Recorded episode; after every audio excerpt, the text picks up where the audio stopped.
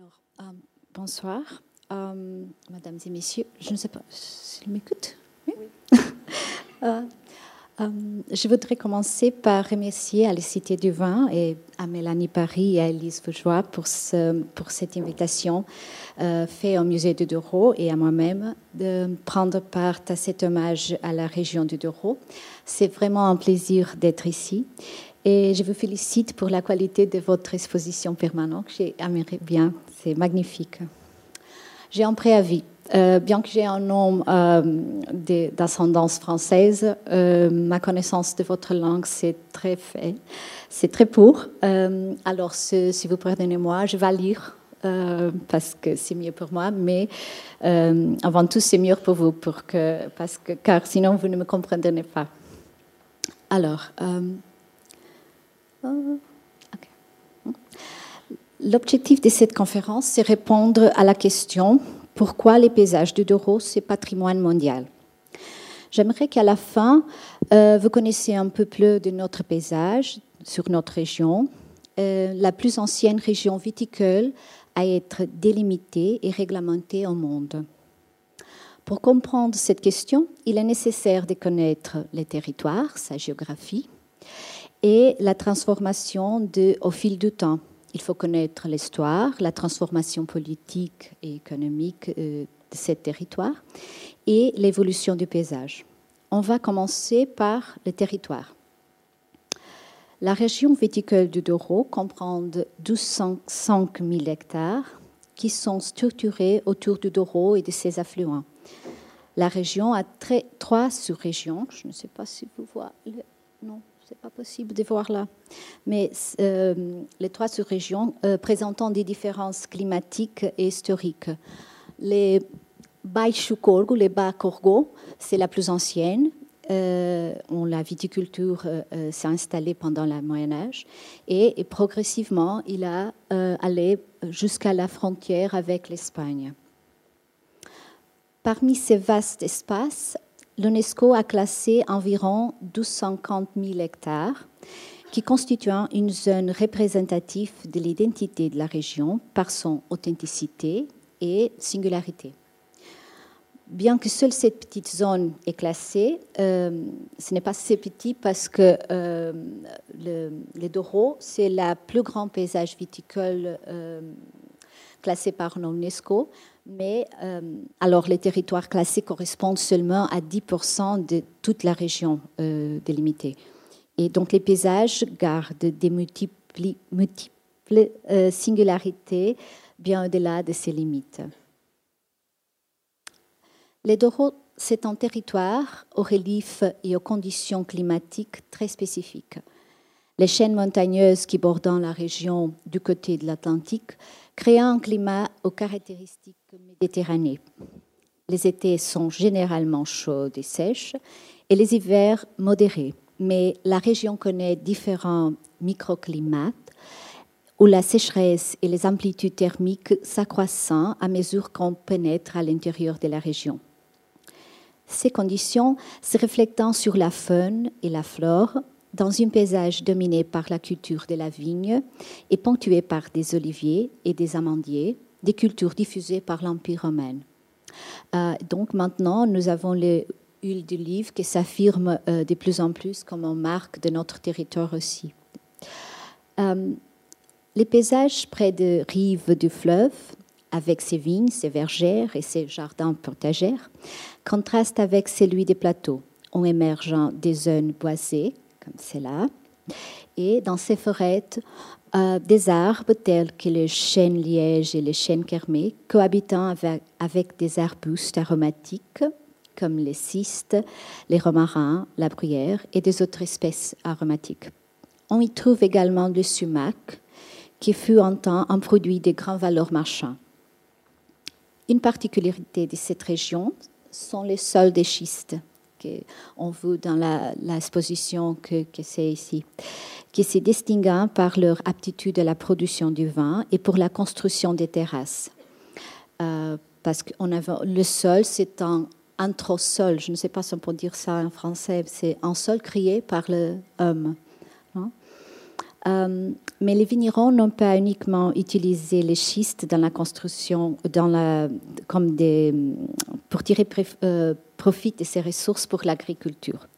Ils ont également utilisé les schistes dans la construction des maisons et des autres euh, éléments architecturaux, comme cette cellar. C'est une appendix pour les, pour les utiles de, de l'agriculture. Euh, ils ont construit les canaux pour conduire les eaux dans les vignes, euh, les chemins et des divers bâtiments associés au travail agricole, comme euh, cette pigeonnière-là.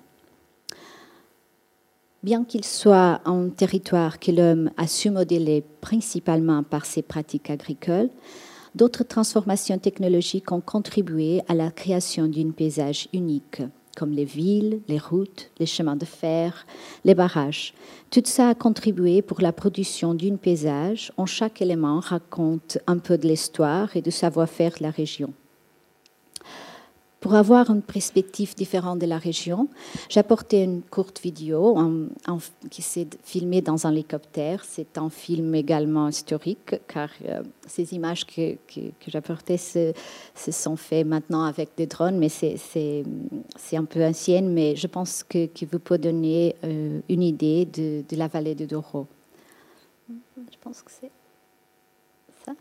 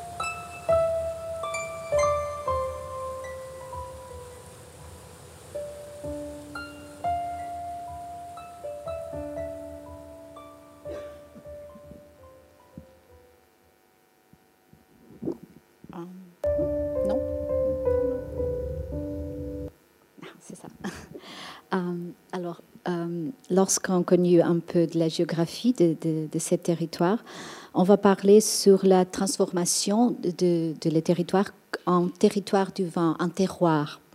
Euh, et on commence par l'histoire euh, de Douro. Euh, la structuration du territoire remonte au Moyen Âge, quand les exploitations agricoles sont aux mains des familles nobles et de, des ordres religieux qui deviennent de France. Dans le cas de Douro, évoquons les monastères cisterciens qui établiront les importants domaines au meilleur endroit, principalement les bas Corgo. Euh, l'histoire de ces domaines, de ces quintas, c'est comment dire en portugais, c'est un peu l'histoire de Douro. Tourner vers la production locale tout en étant lié commercialement à la ville de Porto, parce que les, les, propriétaires de, de, de quintas n'habitant pas à Douro, mais à la ville de Porto.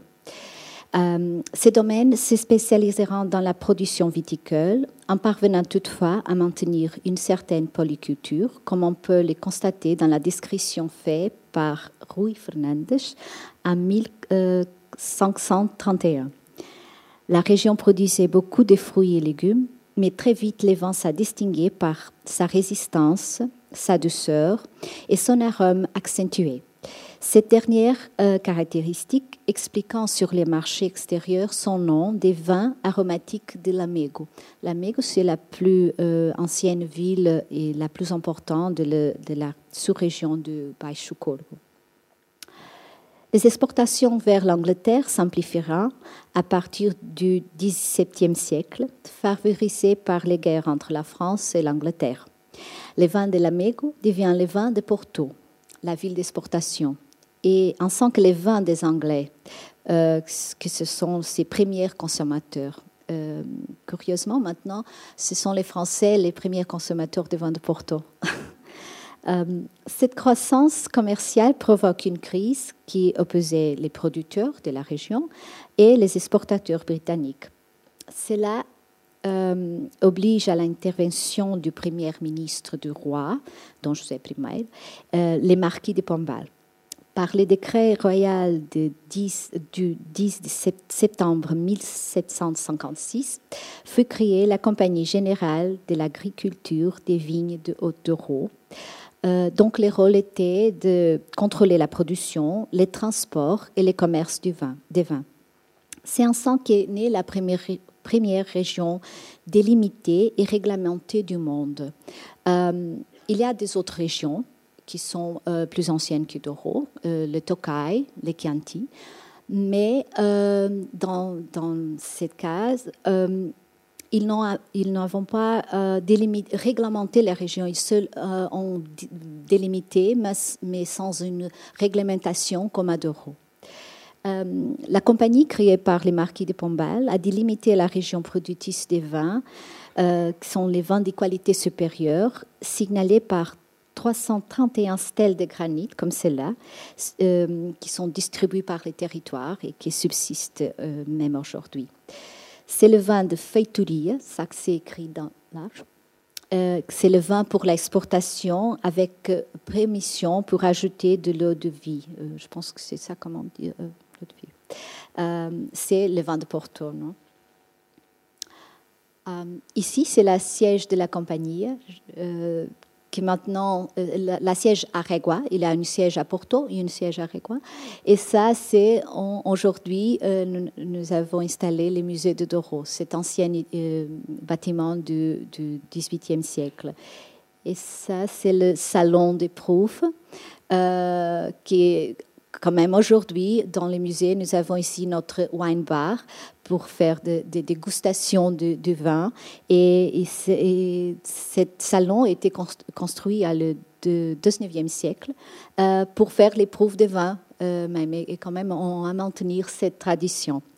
Euh, notons que la législation de la compagnie régissait les principes de contrôler des qualités depuis la plantation des vignes jusqu'à la commercialisation du vin.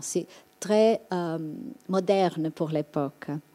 Et euh, par exemple, cette pièce de plomb ici euh, était arborée dans les tavernes autorisées à vendre les vins. les vins de table, mais je pense qu'en français, vous nous dites c'est le vin AOC, c'est, c'est ça. Et seulement les personnes qui ont cette distinctif avec les signes de la compagnie pouvant être autorisées pour vendre les vins. Euh, cette culture précoce de la rigueur et de la surveillance des quantités produites, entreposées et transportées, et la valorisation du vin selon les territoires viticoles, garantissant la stabilité du commerce.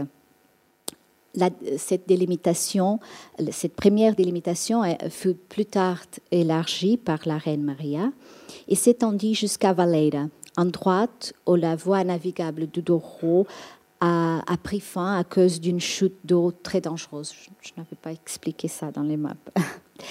euh, ce système de, contrôle a fonctionné pendant la première euh, partie du 19e siècle, mais le libéralisme avec les livres commerce, les maladies de la vigne ont euh, supprimé ce système. Mais euh, au début du, du, du, 20e siècle, la région a connu euh, nouvellement une forte réglementation exercée par l'État avec la création d'un entrepôt exclusif à Gaia, c'est la euh, ville euh, jusqu'à Porto.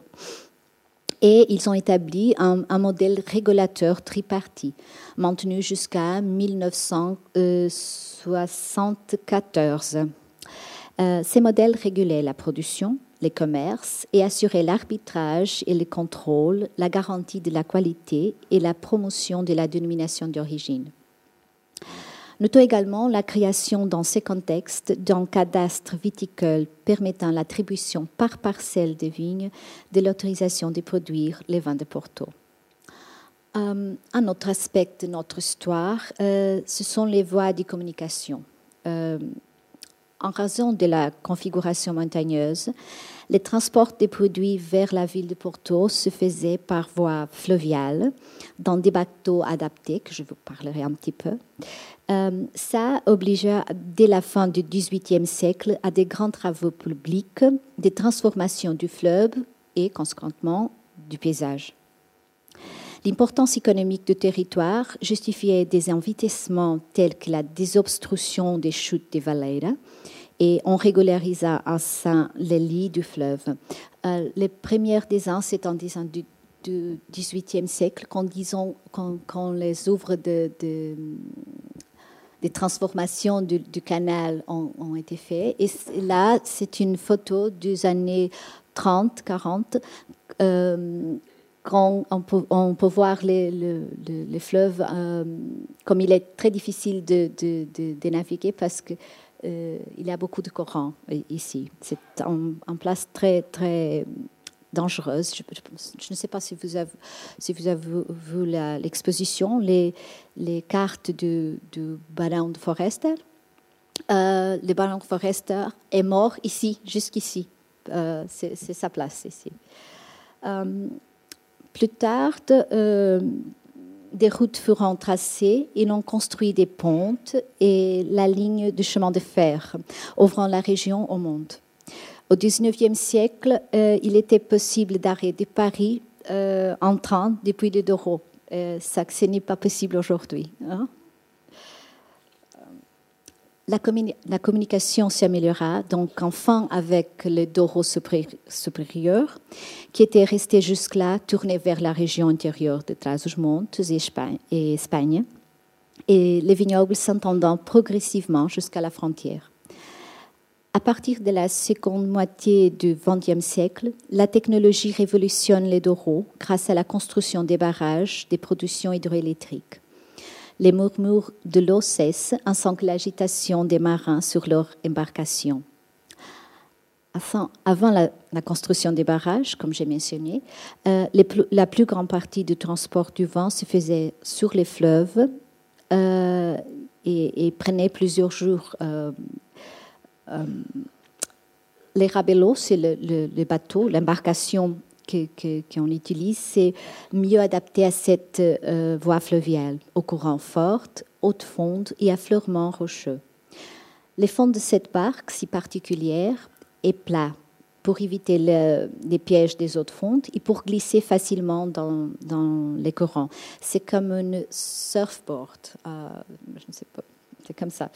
Euh, l'embarcation se distingue par un gouvernail en forme de longue environ de cul. C'est un crabe, mais je ne sais pas comment dire en, français. C'est, le nom de bateau Rabello vient de cette queue-là. Euh, cette espèce de grand rame euh, en facilitait la manœuvre par les commandants du bateau. Une curiosité, euh, la navigation sur les Douro était tellement difficile que, les, membres des, équipages gagnant les titres des marins. Euh, c'est un titre en principe réservé seulement aux, navigateurs euh, euh, en mer. Hein. Chaque membre de l'équipage avait en fonction bien précise. Il a un responsable pour la nourriture, un responsable pour garder les vins pendant le voyage. tout ça, c'est très bien contrôlé et organisé. Construit dans les chantiers. Oh, c'est pas ça. Construit dans, les, chantiers euh, euh, au bord du Douro, selon des techniques et des formats traditionnels, son intérieur était adapté à la forme des foot.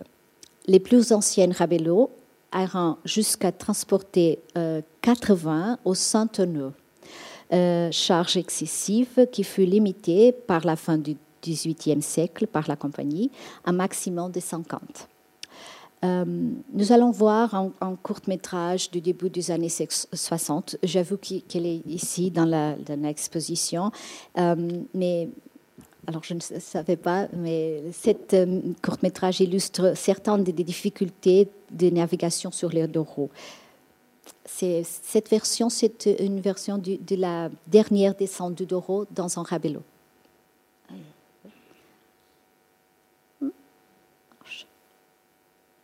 Ça marche pas.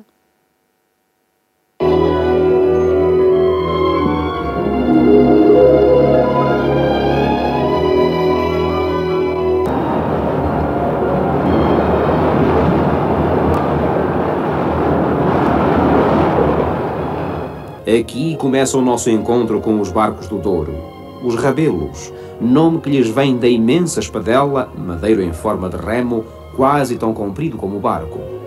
A espadela substitui o leme e assemelha-se a um imenso rabo. Da designação antiga dessa semelhança, rabudos, derivou rabelos, que depois de batizar o barco, passou aos tripulantes e aos habitantes do Alto Douro. A espadela é o leme do rabelo, porque na verdade os lemes ordinários nada fariam contra a corrente impetuosa do rio, e mesmo assim, existem troços do Douro, os pontos, onde é necessária a força de homens e animais. Puxado à sirga, o rabelo conquista as águas turbulentas metro a metro.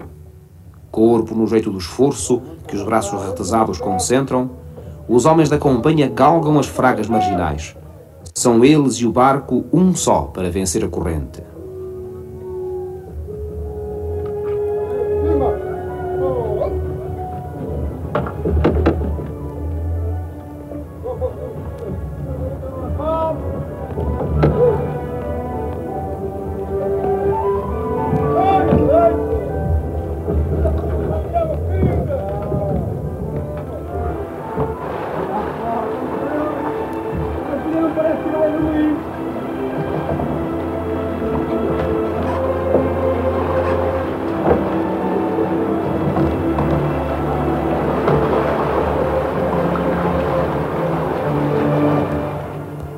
Rabelo, da vela armada, agita-se no nervoso da manobra. A espadela range nas mãos do arraios. As cordas aquecem contra as rodas. Gemem as madeiras e os homens gritam. É a cadência da faina.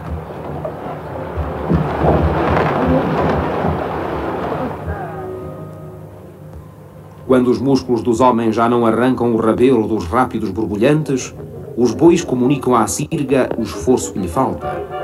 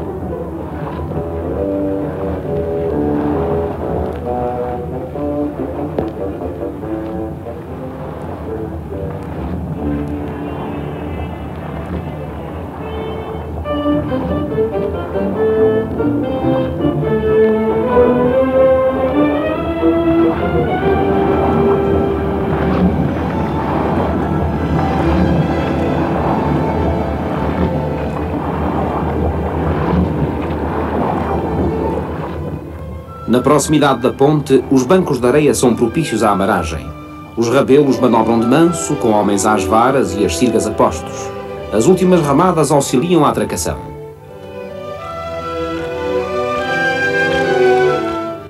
Aí vai o da sirga em busca de pedra robusta para a prisão. Os bicos da proa mordem a margem. Os fundos chatos dos rabelos roçegam o areal.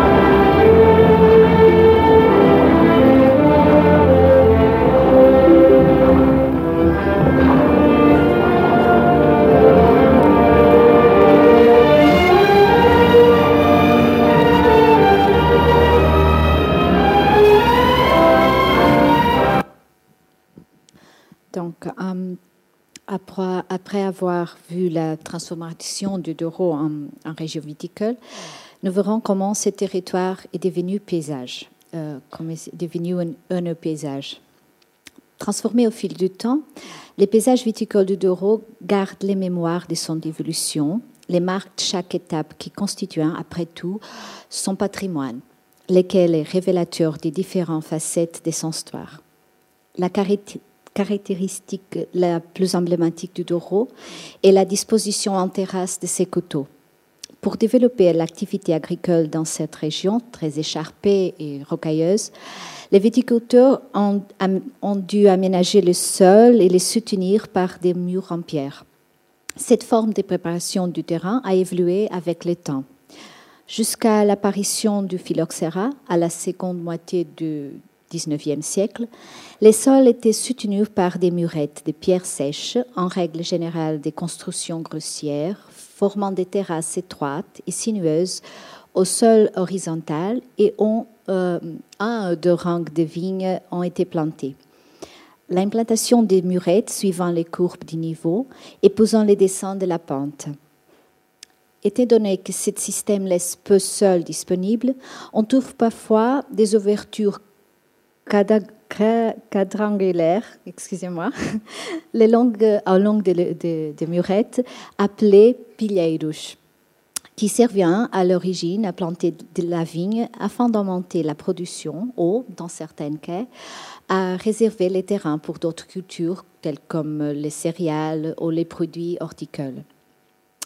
Après les phylloxéra, ce système a progressivement laissé place à un système de terrasses plus large avec l'introduction des portes-greffes américaines, donc la racine résiste au phylloxéra, il s'avera nécessaire de modifier les techniques de défonçage et de terrassement afin de créer davantage de sol.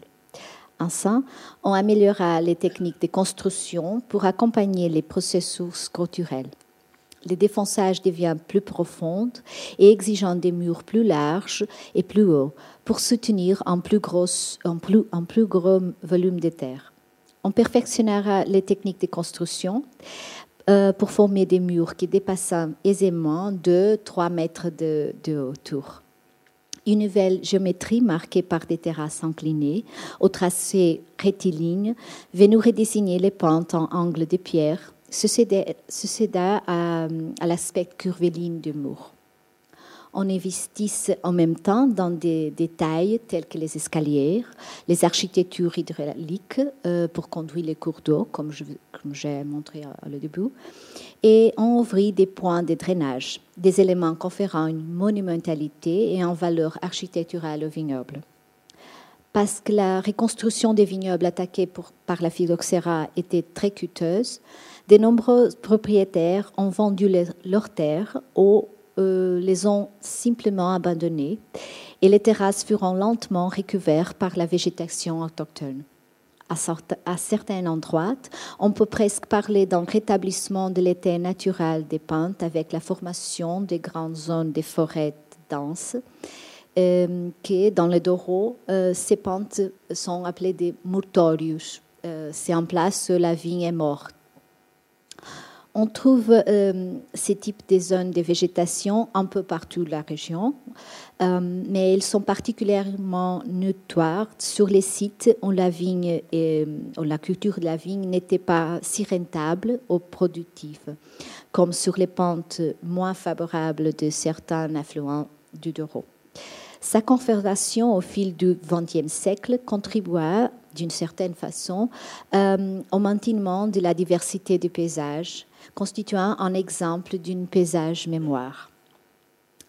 Les Doro, compte tenu de ses particularités géographiques, en sens de la crise économique au début du XXe siècle, conservera une partie des caractéristiques qui l'ont façonné pendant des siècles. En effet, jusqu'à la fin des années 60, euh, les processus de construction et de reconstruction du paysage reposant sur les travaux manuels et des outils de fabrication locale. Cette situation change avec un nouveau contexte économique et social, progressivement touché par la immigration de la population et la recherche d'alternatives au dur labeur agricole avec l'introduction du moyen mécanique. Cette machine-là, je pense que c'est la première euh, qui a travaillé à Doro à les années 60. Euh, plus récemment, euh, les bâtisseurs du paysage du Doro ont inventé un moyen de mécaniser le travail avec des terrasses confectionnées sans murs de soutènement, les patamages. Ces nouveaux euh, modes de terrassement, supportés par des talus de terre, suivent les courbes des niveaux sinueuses et rappellent les tracés des terrasses pré-phylloxéra. Un autre système de plantation se diffusa en même temps, euh, celui suivant la ligne de, la plus forte inclination, euh, qu'on l'appelle couramment vigne aualtus, c'est euh, une plantation verticale, non? Et qui concerne l'horizontalité traditionnelle des, vignobles de Doro, comme ça. Euh, même aujourd'hui, il y a des gens qui n'aiment pas ça parce qu'ils ils ont l'habitude de voir les, les comme, euh, comme, les lignes horizontales seulement. Euh, c'est un type de vigne qui cause des, différentes réactions pour qui nous visitent. Hein. un paysage diversifié est apparu, riche de différentes cultures. La progression de ces nouveaux modes de composer les paysages sur les territoires conduit à une transformation rapide du Douro en peu de décennies. Sa mosaïque en devient plus riche et polyforme, croissant des époques et des savoirs différents. La coexistence de plusieurs modes d'aménagement et d'autres éléments paysagers, tels que les lisières des arbres, buissons, autres cultures, constructions, etc., créa une configuration paysagère plus riche, mais en même temps plus fragile. Les maintenements des processus traditionnels représentent un, lourd fardeau pour rapport au nouveau système. La coexistence du passé et du présent dépend de la gestion de l'équilibre entre ces deux, où le crassement au patrimoine mondial cherche à conjuguer l'épaissage du temps avec la protection. On favorise la conservation sans inhiber l'évolution, parce que c'est un paysage évolutif et vivant. Ce dynamisme est bien présent dans les contrastes de la région en subsistant des modes d'exploitation divers qui contribuent au maintien de la pluralité de la composition du paysage. Par exemple, on trouve une mosaïque paysagère très récupérée qui reflète une grande division de la propriété la vigne apparaît souvent associée à une agriculture de subsistance dans les bas Corgos. C'est la sorte. Vous pouvez voir, tous les oliviers sont euh, les, les, limites de chaque parcelle et chaque viticulteur a, une, petite, euh, non, une petite parcelle. C'est très disperse. Euh, en revanche, à le Simacorgo, le territoire, c'est le territoire des terrasses imposants et des domaines viticoles, viticoles comme les quintas euh, ça que ça a développé à, l'époque moderne. C'est un petit peu différent de ça, non? Le paysage est, vivant car il est composé des vignes, euh, qui sont des organismes vivants, qui naissant, grandissant et mourant, et qui demandent de nombreux soins contre les attaques extérieures. Les combats contre les fleurs du XIXe siècle donnent naissance à, des nouvelles pratiques culturelles comme les suffrages, les greffages et les souffatages. Toutes ces neuf modes de travail viticole devront un patrimoine visible, dès lors sur les murs des cultures qui modèlent les, pentes de la vallée de Douro. Mais il s'agit de la facette plus évidente de l'architecture du paysage, ça de la terrasse. Il est à noter que les pratiques culturelles de la vigne changeront en même temps, engendrant des autres patrimoines viticoles tels que les architectures du cep. Suivant la façon dont il est conduit et travaillé, la vigne acquérant différentes configurations qui modifient la, la lecture de l'espace et les transforment. Curieusement, malgré la grande avancée de la viticulture dans la région du Douro, il est possible de trouver encore des témoignages des différents processus historiques. Certains, donc, la communauté qui gère euh, ces patrimoines ignore de tout. On le constate sur tous les petits domaines. On la vigne est travaillée par les propriétaires et sa famille, et donc les revenus ne justifient pas la frais d'une reconversion. Dans les Douro, Il est encore donc possible de trouver les vignes palissées séparément avec des tutos en bois, des pins ou des châtaigniers ou euh, avec des rousseaux. La subsistance de ce système est essentiellement liée aux questions d'ordre économique, étant donné que les fils de fer galvanisés étaient chers au début. Et ça, ça passait à le, début du XXe siècle, mais ces processus ont, été euh, passés de génération en génération et même aujourd'hui, on peut euh, rencontrer des vignes comme, comme ça. Dans les Douro, il est encore possible de trouver les vignes. Euh, non, excusez-moi. Ces processus vernaculaires sont parfois associés à la taille traditionnelle des sarments et des coursons, au lieu de la taille, en cordon qui domine actuellement les paysages de Douro. Et je pense que de toutes les, vignes dans le monde, non? Grâce à ce système, où le sarment est courbé et attaché à l'aide de, de rosseaux, les treilles sont plus basses et chaque cep gagne sa propre configuration. Les cèpes produits en marcotage c'est euh, une méthode qu'on a abandonnée euh, complètement avec l'apparition du phylloxéra, présente aussi une architecture particulière. La reproduction du pied de vigne est faite à partir d'un sarment plus long qui, lorsque l'on enterre, euh, donne naissance à un nouveau cep. On effectue dans certaines zones des marcotages successifs sans couper les liens au pied de la vigne mère. Et, les résultats, c'est des cèpes au dessin complexe, parfois géométriques. Euh, le système de pilheiros euh, est un autre mode de plantation historique qui confère une architecture différenciée au pied des vignes. Comme j'ai mentionné euh, plus haut, ce système consistait à cultiver la vigne dans les murettes des terrasses abandonnés avec les phylloxéra. On les trouve sporadiquement sur certains sites de la région, en se distinguant les ingénieux systèmes de conduits faits des bâtons et, des poteaux en pierre qui écartent la cèpe du mourette et en permettent la euh, sa bonne croissance. Aux côtés de ces méthodes de travail de la vigne, la cèpe elle-même, c'est un patrimoine. Il existe plus de 100 cépages identifiés dans la région du Douro. Les références à cette grande variété de cépages remontant à l'époque médiévale. On retrouve cette diversité au cours des parcelles. On a mélangé traditionnellement les cépages au point de rendre difficile l'identification.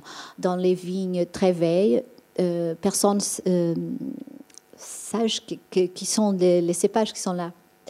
Euh, ces choix s'expliquent par l'adaptation de, cépages aux différents territoires, euh, territoire viticole qui composent la région et par la nécessité d'équilibrer les vins en mélangeant des raisins pour en affiner la qualité du vin, corriger l'acidité, donner plus de la couleur du, euh, corps au, d'arôme. Parallèlement à cette architecture du cep, le paysage se compose d'autres architectures vitivinicoles, donc la diversité et la qualité valorisant les territoires comme les euh, officines vinarias. C'est une chose qui a des traductions. Ce sont les pressoirs et les bâtiments pour garder le vin, euh, ce sont très spécifiques de Douro. Euh, les constructions d'appui pour l'activité agricole, comme j'ai montré, ou les structures plus organisées du, domaine viticole. Ça, c'est la Quinta do Noval. Je pense qu'il est en, mécène de la fondation aussi. Il s'agit des bâtiments d'architecture vernaculaire, donc la dimension et les caractéristiques varient suivant la fonction. Euh, c'est du, simple appendice aux hangars de, grande taille. Un autre aspect pertinent réside dans, la culture, les cultures qui divisant l'espace avec la vigne et qui résistent à la monoculture qui s'imposa au début de ce siècle. Bien que leur poids soit faible euh, dans la construction du territoire visuel, euh, les espaces comme les vergères d'agrumes et les potagères qui occupent les cours de l'eau, les bois sur les lignes de crête et, les zones des oliveraies et des, des euh, qui dessinent la lisière des parcelles ou s'étendre sur les pentes, rappelant que le Douro s'équilibre en euh, s'équilibre en permanence avec plusieurs cultures. Cette diversité était non seulement un pari économique, euh, mais aussi une contribution sur les plans passagers à la biodiversité. Alors, euh, cette brève analyse des patrimoines paysagers s'est axée surtout sur les aspects directement issus de l'activité vitivinicole. Euh, néanmoins, on pourrait observer d'autres dimensions de cet paysage, en particulier celles associées au mode de vie des populations. Les changements des marques du mouvement des personnes et des biens dans l'espace ou les modifications de la structure architecturale des villages en sont un exemple. Ce sont les gens qui font les paysages par leur façon d'habiter et de se déplacer, de travailler. La ville en Eldoro suit les calendriers agricoles. Euh, comme vous avez vu dans les images de cette présentation, les vignobles changent, tout au long de, l'année. À chaque saison correspondent des tâches qui exigent l'attention du vigneron. Je propose euh, de, faire un petit voyage à travers les cycles de la vigne. Euh, c'est un court métrage qui illustre aussi, c'est le cycle de la vigne, mais aussi le cycle de la vie du vigneron. Je pense que c'est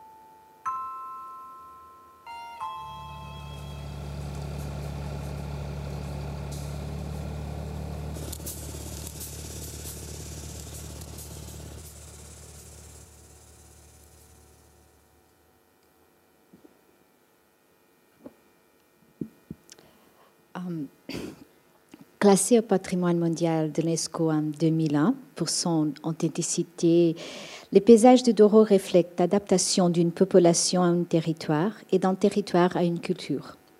Il s'agit par-dessus d'un paysage de travail qui constitue un élément attractif, générateur d'attente et d'émotion pour euh, quiconque les contemple avec les yeux des visiteurs et pleine d'histoire et de contradictions pour quiconque la vit et y travaille.